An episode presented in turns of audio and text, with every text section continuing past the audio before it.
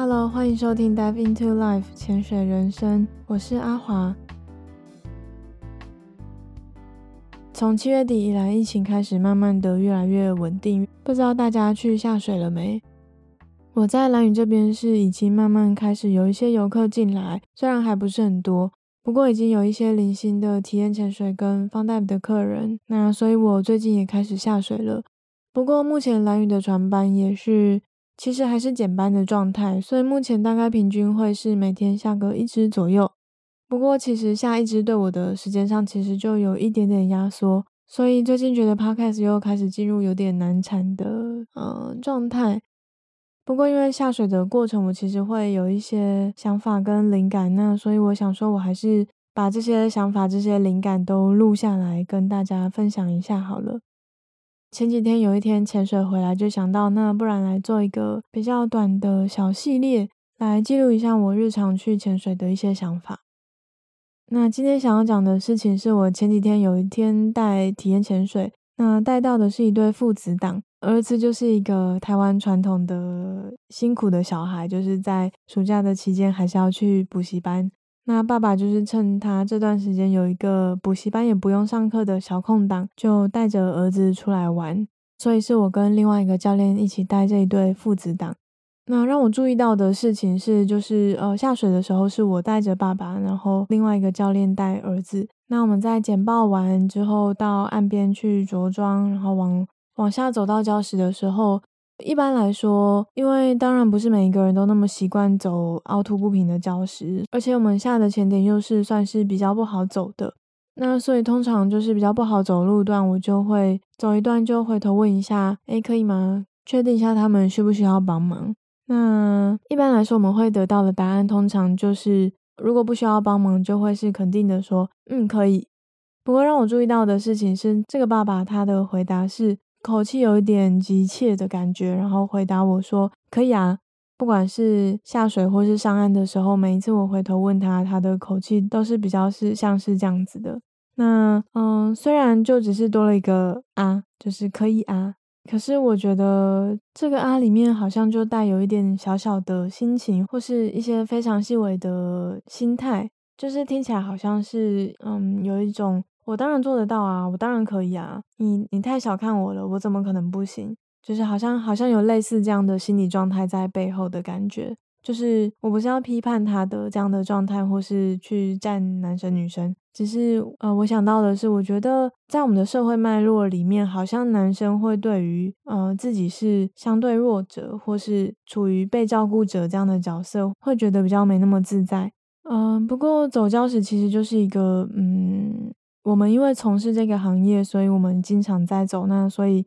自然而然就会，当然一个是对走礁石这件事情本身熟悉，那另外当然也是会对走这一个前点的，嗯，礁石是会比一般就是第一次来的人更有一定的熟悉度的，所以其实是因为熟悉，所以我们会看起来走得很轻松，也就是说这之间的差别其实不是男生女生，也不是年纪这样的事情，是熟悉度、熟练度。不过会觉得这个状况跟男生被女教练带有关系，是因为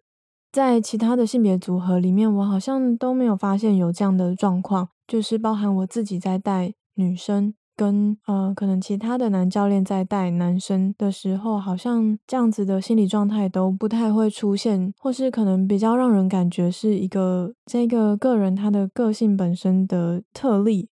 就是他可能本身就比较好强。所以他对每一个教练，就是在提醒他，嗯，照顾他的时候，就会显得比较强烈的去表达说，你们可以的话，我就都可以这样子。那除了这一次之外，其实有时候也会发现，在带男生的时候，我觉得在要表达害怕或是紧张这一类的比较，嗯，可能传统上会被视为是软弱的心情的时候，好像对男生来说也会比较难以去。中性的表达或是如实的表达，可能在我们的社会对男生的期待里面，他也许就是一件比较没有那么被鼓励、被赞许的事情。那我觉得这一点在所谓的指导或是教学的进行中的时候，其实会多了一点点的呃难度，不管是在我能不能确实的掌握他的状态这一方面，或是嗯。能不能好好的去照顾到他的心情。嗯、呃，不过当然不是所有的人都这样子，就是有时候当然也是会遇到对于这样的事情，可以以一个比较中性、比较正向的心态来面对的人。所以可能有一部分的人上来的时候，会是问说：“诶，教练，你你们这样一天都要下几支？每天都背这么重，走路应该会很应该很累吧？”这样子，就是他可能反而是去承认承认这件事情是辛苦的，是累的，是可能有一点困难的。然后，所以他是试着去换到我的位置来体察我的感受。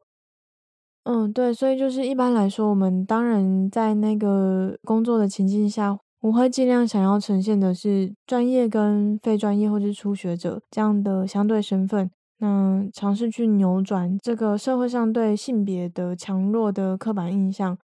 因为显然，如果他必须要在我在我面前表达说可以啊，而不是只是很中性的。嗯，不带任何的背后的一些小小的心情的话，这显然是落入一种嗯，他会这样子反映，他对比的是我是男生，然后教练是女生这样子的心情里面，或是有时候甚至可能是落入了嗯，我年纪比较大，然后教练年纪比较小，所以没道理他做得到的事情我做不到。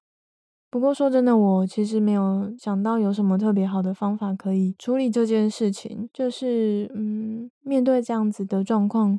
当然说真的，它其实也不是一个特别需要处理的状况啦。就只是我会好奇，是不是会有更好的方法？嗯，因为我身为一个女生的教练，那我在带的时候，可以让男生的客人或是男生的初学者心理上感觉更舒服，不会太有自己是弱者、是被照顾者的感觉。